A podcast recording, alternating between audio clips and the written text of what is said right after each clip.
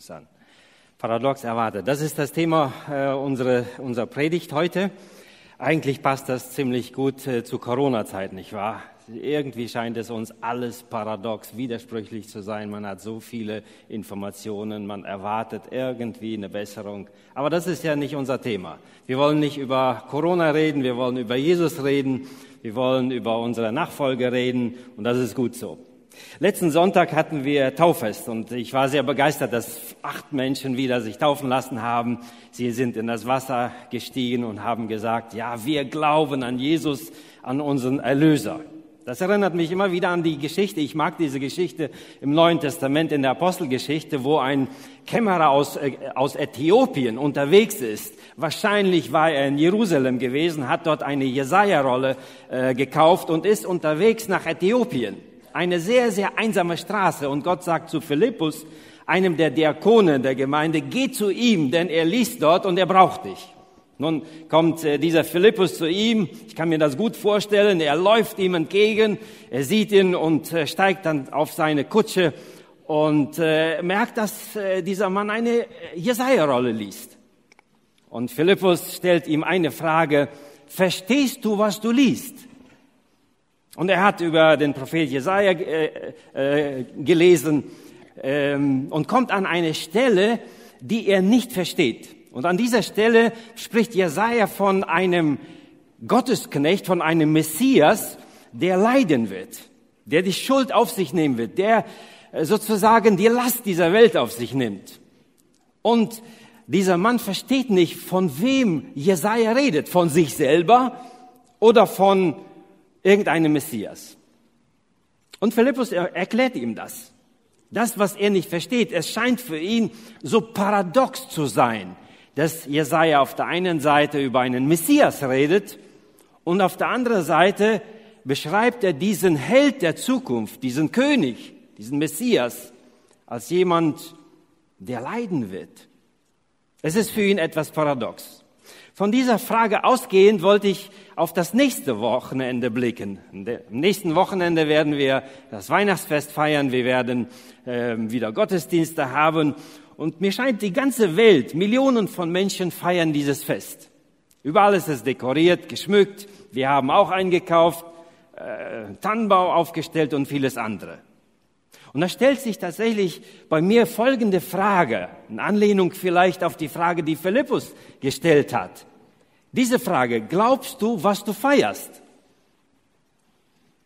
Nun, ich glaube, viele Menschen feiern dieses Weihnachtsfest. Aber wenn du, du fragen würdest, glaubst du eigentlich daran, dass tatsächlich an diesem Fest Jesus auf diese Welt gekommen ist, für dich gestorben ist und dein Erlöser ist, da würde er wahrscheinlich sagen, nein, nein, das glaube ich nicht. Es ist irgendwie paradox, so heißt unser Thema. Wenn man im Duden nachschlägt, dann heißt es bildungssprachlich, es geht um einen scheinbar unauflöslichen Widerspruch, der in sich selbst ist, wenn man das Wort paradox nennt. Es passt irgendwie nicht zusammen. Es ist widersinnig oder es ist widersprüchlich. Umgangssprachlich sagt man, es ist sehr, sehr merkwürdig oder es ist eigentlich abwegig, unsinnig. Wir würden vielleicht sagen, es ist absurd. Menschen also, die Weihnachten feiern, die aber nicht daran glauben, würden wir sagen, es ist absurd. Das ist paradox, was du da machst. Es ist so wie ein Mann, äh, dem ein junger Christ begegnete und er hatte ein äh, ganz, ganz großes Kreuz hier tätowiert auf den Arm. Ein Zeichen äh, für das Christsein. Und der Christ fragte ihn, du gehst in die Kirche, nicht wahr? Nein, ich gehe nicht in die Kirche, sagte er. Ja, aber du trägst das Kreuz hier. Bist du gläubig? Nein, ich bin nicht gläubig. Bist du religiös? Nein, ich bin nicht religiös. Warum trägst du das Kreuz? Einfach so, sagte er. Das ist cool, es ist in. Auch er macht etwas, was so paradox ist. Er trägt ein Zeichen des Christentums und dennoch glaubt er nicht daran. Ich glaube, wir leben in einer paradoxen Gesellschaft. Gerade zu Weihnachten, wenn das Fest gefeiert wird, dass Menschen etwas tun, woran sie eigentlich nicht glauben. Es ist ein sehr merkwürdiges Phänomen, würden wir sagen. Und gleichzeitig ist es ein bisschen ein Kennzeichen unserer Gesellschaft. Etwas zu tun, woran man nicht glaubt. Mein Sohn, der jüngste Sohn, ist FC Bayern, nein, FC Köln-Fan, so. Die gesamte Verwandtschaft ist FC Bayern. Und irgendwann fragte ich ihn, als er dann zu FC Köln wechselte, warum bist du FC Köln-Fan geworden? Er sagte, es ist langweilig, wenn immer eine Mannschaft gewinnt. Ich will lieber Fan sein für eine Mannschaft, die nicht immer gewinnt. So. Er ist also FC Köln-Fan und in seinem Zimmer sieht man das auch. Wir haben ihm dann irgendwann mal so ein riesiges Poster oder Plakat geschenkt, das er an die Wand gehängt oder geklebt hat. Und wenn du reinkommst, hängt dort riesen Plakat oder, ja, FC Köln. Dort siehst du dann eine Tasse von FC Köln oder andere Dinge, Utensilien. Stell dir vor, du würdest meinen Sohn besuchen, du warst noch nie in seinem Zimmer, du kommst in sein Zimmer rein und du würdest sagen, Niklas, du bist FC Köln-Fan, nicht wahr? Und würde sagen, nö. Hä? Du siehst doch überall FC Köln. Und er würde sagen, nein. Es ist paradox, oder? Er tut etwas, was er eigentlich, woran er nicht glauben würde. Etwas Paradoxes also. Ich möchte einige Punkte mit euch besprechen. Hier den ersten Punkt. Wer ist dieser Jesus, den wir feiern? Wer ist dieser Jesus, den wir feiern? Albert Schweitzer war ein Arzt und ein Theologe, der ein sehr, sehr wichtiges Buch geschrieben hat, für die Theologen zumindest. Und er beschreibt, sein Buch erschien ungefähr 100 Jahre äh, zuvor, also im Jahre 1906. Und er veröffentlicht dieses Buch und forschte äh, über die Jesusbilder, die es zu seiner Zeit und ungefähr 100 bis 200 Jahre vor ihm gab. Er las also die gesamte Literatur über Jesus. Was schreibt man so über Jesus? Wer ist Jesus in den Augen vieler Menschen? Und er entdeckte, dass jeder Schreiber, jeder Autor Jesus völlig anders beschreibt. Die einen sagen, Jesus ist überhaupt keine geschichtliche Person, es ist keine historische Person, man hat nur diesen Jesus erfunden, damit wir daran glauben können. Die anderen sagen, Jesus ist irgendein Theologieprofessor gewesen, denn wenn man sieht, wie er argumentiert, wie er mit den Schriftgelehrten und wie er mit den Pharisäern umgeht, wie er diskutiert mit ihnen, auf sehr hohem Niveau, das ist ein richtiger Theologieprofessor. Die anderen würden vielleicht sagen, Jesus ist ein Rebell. Er ist in den Tempel gegangen und hat die Tische umgeschmissen und ihnen gesagt, ihr macht das Haus meines Vaters zu einer Mördergrube. Und so gibt es eine ganze Reihe von Menschen, die Jesus ganz, ganz verschieden in verschiedenen Facetten sehen. Und ich glaube, jeder Zuhörer von uns, der sieht vielleicht auch Jesus völlig verschieden. In der Gesellschaft gibt es ganz verschiedene Jesusbilder, an die man sich orientiert. Und diese Jesusbilder sind geprägt von unserer Gesellschaft, vielleicht von dem Religionsunterricht, in dem dir gesagt wurde, dass Jesus überhaupt keine historische Person ist, sondern er ist eigentlich ein Produkt von der Theologie der ersten Gemeinden. Aber Jesus ist gar nicht gestorben und auferstanden für dich. Oder deine Freunde, die Kirche, vielleicht auch deine Eltern haben dir ein Jesusbild vorgelebt, welches eigentlich nicht so ist, wie es in unserer Bibel beschrieben ist. Wer ist dieser Jesus? Begeben wir uns auf die Suche nach diesem Jesus. Der zweite Punkt heißt das Volk, das im Dunkeln saß. Ich beginne mal mit dem Alten Testament. Im Alten Testament heißt es in Jesaja 9, Vers 1, das Volk, das im Finstern wandelt, sieht ein großes Licht. Und über denen, die da wohnen, im finsteren Lande, scheint es hell. Jesaja spricht also über das Volk Israel, welches in einer dunklen Zeit sitzt. Es ist unterdrückt. Es sehnt sich nach einer heilen Welt. Ein Volk, das im Finstern wandelt. Und tatsächlich ist es so, wenn wir das Alte Testament lesen, dann werden wir merken, dass wir im Alten Testament sehr, sehr viele Episoden, Geschichten und Zeiten beschrieben bekommen, die nicht unbedingt ziemlich gut sind. Der Weg des Volkes Israels, wenn wir ihn skizzieren, war ein Auf und Ab. Mehr ein Ab als ein Auf. Die Propheten beschreiben die Situation des Volkes Israels und wenn Amos zum Beispiel sagt oder die Frage stellt an das Volk Israel, viel, viel später, als sie damals aus Ägypten ausgezogen sind und er blickt zurück auf die Wüstenzeit, die 40 Jahre Wanderschaft und stellt die Frage, habt ihr mir, das Volk Israel, habt ihr mir 40 Jahre lang gedient und mir geopfert? Eine rhetorische Frage und eigentlich sagt er nein, eigentlich nein. Wenn man euer Leben anschaut, dann habt ihr zwar pro forma, ihr habt zwar immer wieder Gottesdienste gemacht, aber an eurem Herzen wart ihr immer wieder sehr, sehr fern von uns, von Gott. Wenn wir die Richterzeit uns anschauen, dann sehen wir auch eine Spirale, ein Auf und Ab. Auch dort gab es ab und zu mal gute Richter, die das Volk wieder zu Gott gebracht haben, die immer wieder versucht haben, das Volk in die richtige Richtung zu führen. Aber auch dort gab es immer wieder Richter, die das Volk eher in die falsche Richtung geführt haben.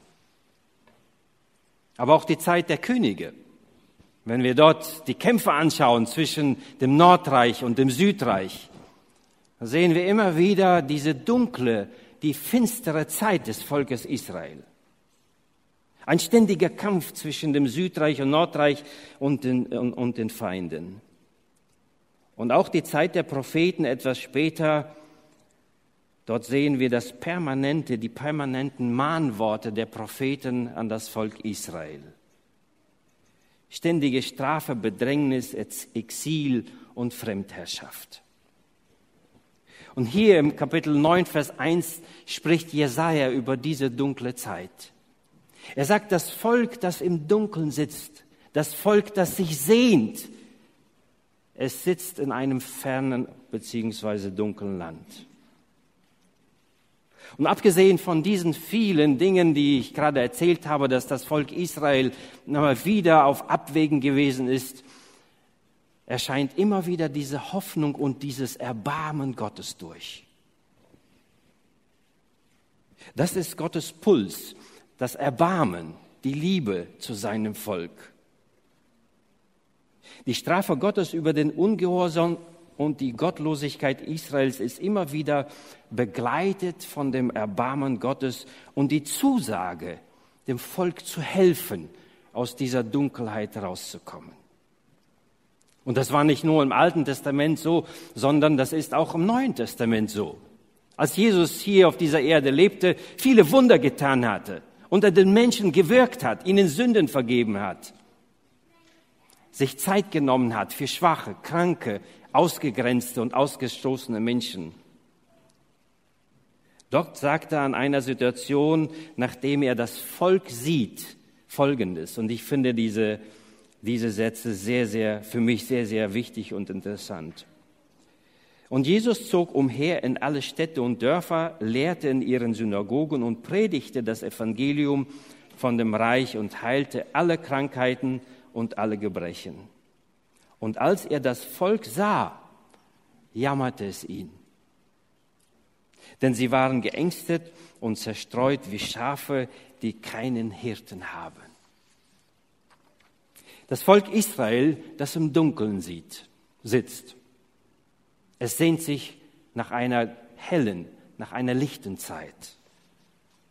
Und hier mitten in diese Situation hinein wird ein König verheißen der glorreiche König eine herrliche Zukunft. Gerade im Jesaja-Buch lesen wir diese Worte, wenn wir Jesaja weiter zitieren, die Verse, die wir bereits gelesen haben, und dann Vers 5 und 6. Das Volk, das im Finsteren wandelt, sieht ein großes Licht. Und über denen, die da wohnen im finsteren Lande, scheint es hell. Denn uns ist ein Kind geboren, ein Sohn ist uns gegeben und die Herrschaft liegt auf seiner Schulter. Und er heißt Wunderrat, Gottheld, ewig Vater, Friedefürst, auf dass seine Herrschaft groß werde und des Friedens kein Ende auf dem Thron Davids und in seinem Königreich, dass er Stärke und Stütze durch Recht und Gerechtigkeit von nun an bis in Ewigkeit. Solches wird tun der Eifer des Herrn Zebaoth. Das heißt, die Propheten haben in dieser dunklen Situation, in dieser trüben Zeit immer wieder nach vorne geblickt und haben dieses helle Licht gesehen. Da kommt einer, da kommt jemand, ein Messias. Er wird euch erlösen, er wird euch frei machen. Und so heißt es in den Evangelien, dass viele dieser Worte der Propheten erfüllt worden sind, wie auch dieses Wort aus Micha 5, Vers 1. Und du, Bethlehem Ephrata, die du klein bist unter den Tausenden in Juda, aus dir soll mir der kommen, der in Israel Herr sei, dessen Ausgang von Anfang von Ewigkeit her gewesen ist. Die Propheten blicken in die Zukunft und sie verbinden die Zukunft mit Hoffnung, mit Erlösung, mit Sieg, Herrschaft und dem Frieden. Wenn wir das Alte Testament, die prophetischen Bücher lesen, dann scheint es mir, dass sie, dass sie vor sich so eine Karte haben, so ein Bild. Ich war, äh, habe in der Schweiz studiert und ich war oft in den Bergen in der Schweiz. Und das interessante Phänomen ist folgendes. Wenn man irgendwo auf einem Aussichtspunkt steht und dann in die Berge schaut, dann sieht man die einzelnen Spitzen der Berge in der Schweiz. So bis nach Italien. Und das Interessante ist, dass man nicht immer oder fast nie wissen kann, wie viel Abstand von den einzelnen Spitzen zueinander ist. Manchmal scheint es so, dass sie fast nebeneinander sind. Oder eine Spitze direkt hinter der anderen ist, aber wenn man die Kenner der Schweiz fragt, dann würden sie sagen, nein, nein, zwischen diesen zwei Bergspitzen sind 200 Jahre, 200 Kilometer. Aber das sieht man nicht immer. Ähnlich ist es bei den Propheten des Alten Testamentes. Und für mich als Leser des Alten Testamentes ist es manchmal eine Herausforderung. Gerade auch der Text Micha oder viele andere Texte im Alten Testament in den prophetischen Büchern, wenn es darum geht, dass die Propheten in die Zukunft blicken. Was meinen sie genau? Die Aufgabe der Propheten war nicht immer, die Zukunft vorherzusagen. Ihre Hauptaufgabe war, das Reden Gottes in die Situation hineinzubringen, an das Volk. Ihnen zu zeigen, dass so wie sie leben Konsequenzen hat, positive oder negative. Aber sie haben auch aus der Gegenwart dann in die unmittelbare Zukunft geschaut und ihnen gesagt, schaut mal, wenn ihr so weiterlebt, werde ich so oder so mit euch handeln. Amos zum Beispiel spricht zu dem Volk Israel, wenn ihr euch nicht ändert, dann wird Gott euch wegführen lassen in das Feindeslandes, Land. Und so geschah es dann auch. Babylon überrannte Israel und hat die Israeliten verschleppt. Aber sie schauten auch in die weitere Zukunft. Sie sahen auch Spitzen, die noch kommen werden. Und das sind so die Zukunft, äh, die um Weihnachten herum geschieht. Jesus. Und sie prophezeien, dass dort ein Messias kommt. Jemand, der herrschen wird. Jemand, der ein Nachkommen Davids ist. Jemand, der endlich mal das Volk Israel aus dieser Misere rausbringen wird. Und sie blicken auch in die neutestamentliche Zeit, auf das Ende auch dieser irdischen neutestamentlichen Zeit und blicken bis in die Ewigkeit, die Vollendung des Reiches Gottes. Das ist ihre Aufgabe. Eines der großen Schwerpunkte der prophetischen Sicht war der glorreiche König, sein Reich und die herrliche Zukunft. Und dieser Gedanke durchzieht immer wieder die alttestamentlichen prophetischen Bücher. Im Fokus steht immer wieder die Errettung, die Erlösung, das Heil, der Frieden, Sicherheit, Gottes Herrschaft und der Sieg. Und dann entdecken wir auf einmal etwas, was irgendwie paradox ist, was nicht passt in diese Schau in die Zukunft. Sie sehen auf der einen Seite also nicht nur die verschiedenen Bergspitzen, die voneinander getrennt sind, verschiedene Zeitalter, sondern sie sehen auch in diesen Spitzen verschiedene Farben. Und diese eine Farbe ist so hell, über die wir gerade gesprochen haben. Der Messias, der zu Weihnachten kommt. Aber dann sehen Sie auch eine andere Farbe. Sie sehen in diesen Spitzen noch etwas, was paradox ist, was irgendwie auf den ersten Augenblick nicht stimmt, womit sie nicht zurechtkommen, womit auch dieser Kämmerer aus Ägypten, aus Äthiopien nicht zurechtkam. Er sah auf einmal etwas, eine Beschreibung eines Gottesknechtes, der so ganz anders beschrieben wird. Das ist das Paradoxo. Und genau in Jesaja 9, Vers 5 bis 6 wird ja dieser siegreiche König beschrieben. Und nur einige Seiten weiter liest auf einmal dieser Kämmerer aus Äthiopien folgende Worte. Es ist ein sehr langer Text. Ich habe nur paar Verse hier als Ausschnitt zum Vorlesen. Und er liest, für wahr, er trug unsere Krankheit und lud auf sich unsere Schmerzen. Wir aber hielten ihn für den, der geplagt und von Gott geschlagen und gemartert wäre. Aber er ist um unserer Missetat willen verwundet und unserer, unserer Sünden willen zerschlagen. Die Strafe liegt auf ihm, auf dass wir Frieden hätten und durch seine Wunden sind wir geheilt. Wir gingen alle in die Irre wie Schaffe, ein jeder sah auf seinen Weg, aber der Herr warf unsere aller Sünde auf ihn. Ein ganz anderes Bild auf einmal im gleichen Jesaja-Buch. Ein Paradoxon würden wir sagen. Etwas, was nicht stimmt. Warum sollte ein König, ein Messias, auf einmal hier wie ein sehr leidender und unterdrückter beschrieben werden.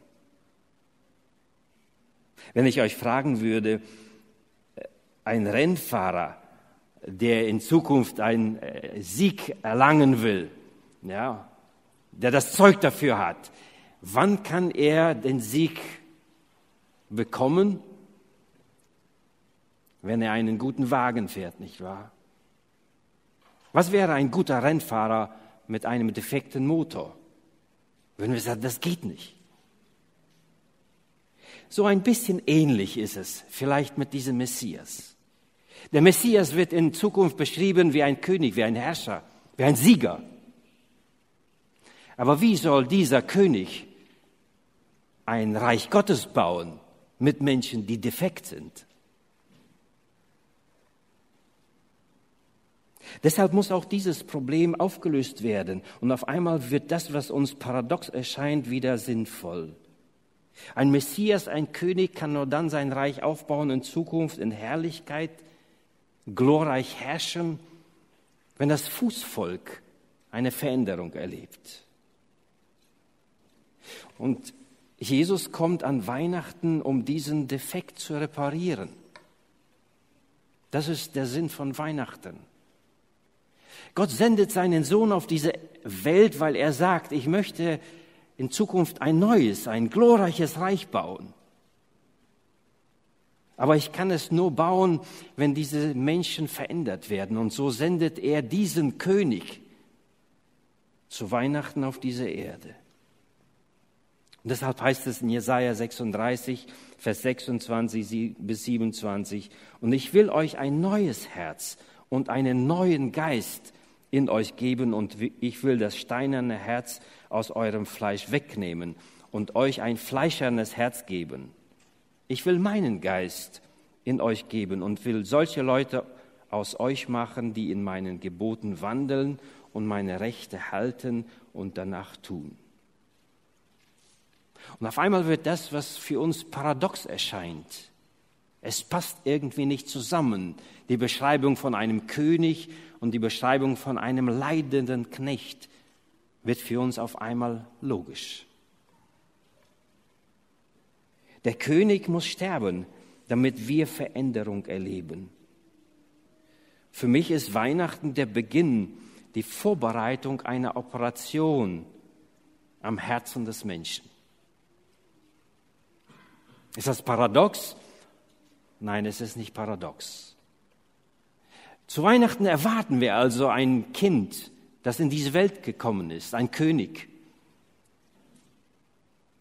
der einen Weg anfängt, der zum Kreuz geht. Zurück zu der Geschichte von Philippus und dem Kämmerer aus Äthiopien. Philippus fragte ihn, ob er versteht, was er liest. Nach dieser Erklärung von Philippus hatte er es verstanden. Der Held der Zukunft muss sein Leben geben, damit neues Leben möglich ist. Und als Philippus fragte, glaubst du, was du liest oder glaubst du an diesen Herrn, dann sagte Philippus ja. Und er ließ sich taufen. Würde Philippus fragen, glaubst du, was du da tust? Ist dir bewusst, was du jetzt tust da? Würde Philippus wahrscheinlich sagen, ja, ich glaube. Das, was ich tue, das, was ich feiere, widerspricht nicht dem, was ich glaube. Anders ist es heute zu Weihnachten, dass viele etwas tun, was sie eigentlich nicht glauben. Das ist paradox. Und deshalb ist die Frage hier an uns, glaubst du das, was du zu Weihnachten nächste Woche feiern wirst? Glaubst du wirklich das? Hier könnte man vielleicht jetzt enden, die, die Predigt, aber ich habe noch einen Punkt.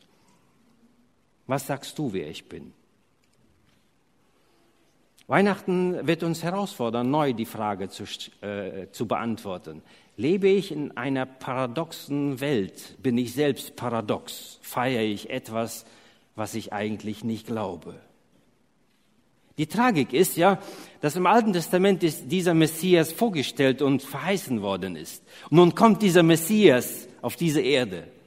Und eigentlich müssten alle aufgrund seiner Wunder, seiner Taten, seines Auftretens sagen, das ist der Messias. Eigentlich müssten sie ihn ja erkennen. Aber in Johannes 1, Vers 11 steht, er kam in sein Eigentum und die Seinen nahmen ihn nicht auf. Und immer wieder, wenn ich diese Verse lese, stelle ich mir die Frage, warum? Warum ist das, was so offensichtlich war, nicht angenommen worden? Hatten sie eine falsche Vorstellung von Jesus, von dem Messias? Hatten sie das überlesen, dass Jesus auch auf diese Erde kommen wird, um zu leiden? Waren sie verblendet durch religiöse Vorstellungen und Vorschriften, die sie hatten? Kann es sein, dass sie gesagt haben, wenn das wahr ist, was dieser Mann da predigt, und er hat unser Leben immer wieder hinterfragt, so wie wir leben mit Gott. Wenn das wahr ist, dann muss ich mein Leben ändern. Haben sie ihn deshalb nicht angenommen? Welche Einstellung hatten sie? Welche religiösen Vorstellungen? Und ich glaube, diese Frage gilt auch an uns. Diese entscheidende Frage ist doch, wer ist Jesus für dich persönlich? Ist er für dich ein Baby, das auf dieser Welt gekommen bist und du feierst ihn und irgendwo vielleicht in einem Häuschen unter dem Tannenbaum liegt dann so eine Krippe und du sagst, das war's? Mir ist wichtig, die Familie, die, wir feiern zusammen, mir ist das wichtig und Jesus bleibt irgendwo so unter dem Tannenbaum wie ein kleines Baby liegen. Oder ist Jesus für dich vielleicht nur ein Religionsstifter, der neben vielen anderen Religionsstiftern irgendeine Persönlichkeit ist? Ist es für dich vielleicht ein Mythos? Vielleicht hast du im Religionsunterricht gehört, na ja, das mit Jesus ist so eine Sache. Historisch kann man nicht sagen, dass er so lebte, wie er lebte. Vielleicht sagst du, ja, das ist ein guter Mensch. Vielleicht ist es auch für dich nur ein theologisches Produkt. Aber diese Frage möchte ich dir mitgeben auf den Weg. In Lukas 9, Vers 18 äh, bis 20 äh, lesen wir von einer sehr interessanten Begebenheit. Jesus hat auf dieser Erde gewirkt, einige Jahre, hat Wunder getan. Und irgendwann, als die Zeit gekommen ist, dass er Richtung Kreuz, Richtung Jerusalem gehen musste, trifft er sich mit seinen Jüngern ganz abseits von Israel, ganz oben auf der Karte, Caesarea Philippi. Und dort stellt er ihnen eine interessante Frage, und das lesen wir hier in Lukas 9. Und es begab sich, als Jesus alleine betete, waren seine Jünger bei ihm. Und er fragte sie und sprach, wer sagen die Leute, dass ich sei? Was denkt ihr? Sie antworteten und sprachen, sie, sie sagen, du seist Johannes der Täufer, andere aber, du seist Elia, andere aber, es sei einer der alten Propheten auferstanden. Er aber sprach zu ihnen, ihr aber, wer sagt ihr, dass ich sei? Was denkt ihr über mich? Welche Bedeutung habe ich in eurem Leben? Und da sprach Petrus, du bist der Sohn Gottes.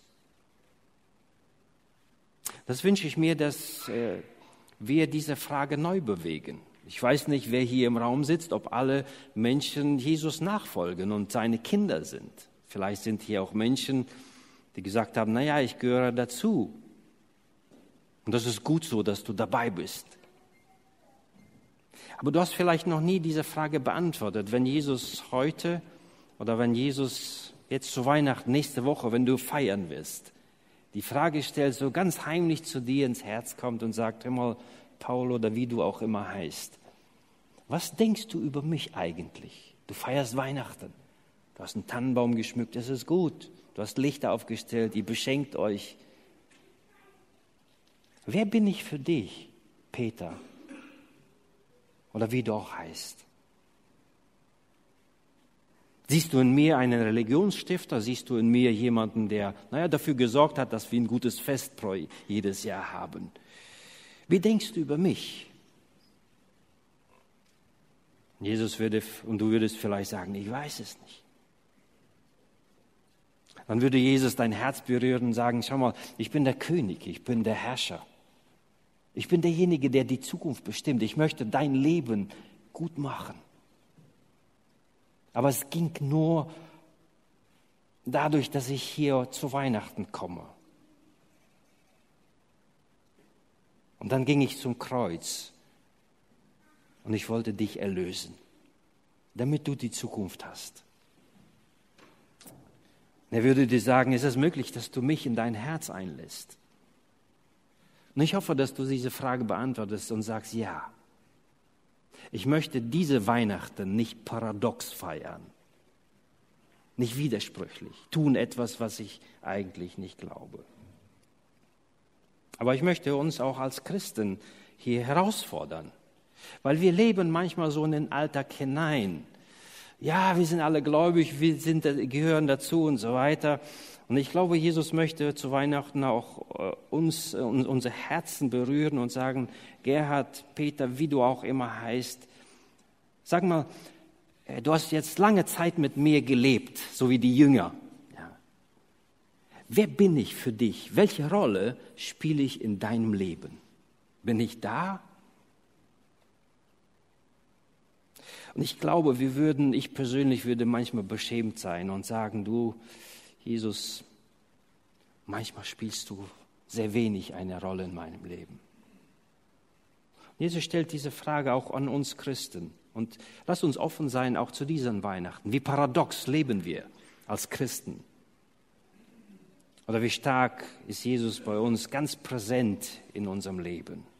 Ich möchte enden mit diesen, äh, ja, Jesus wartet auf die Antwort, die er uns stellt. Was ist deine Antwort? Wenn Jesus diese Frage stellen würde.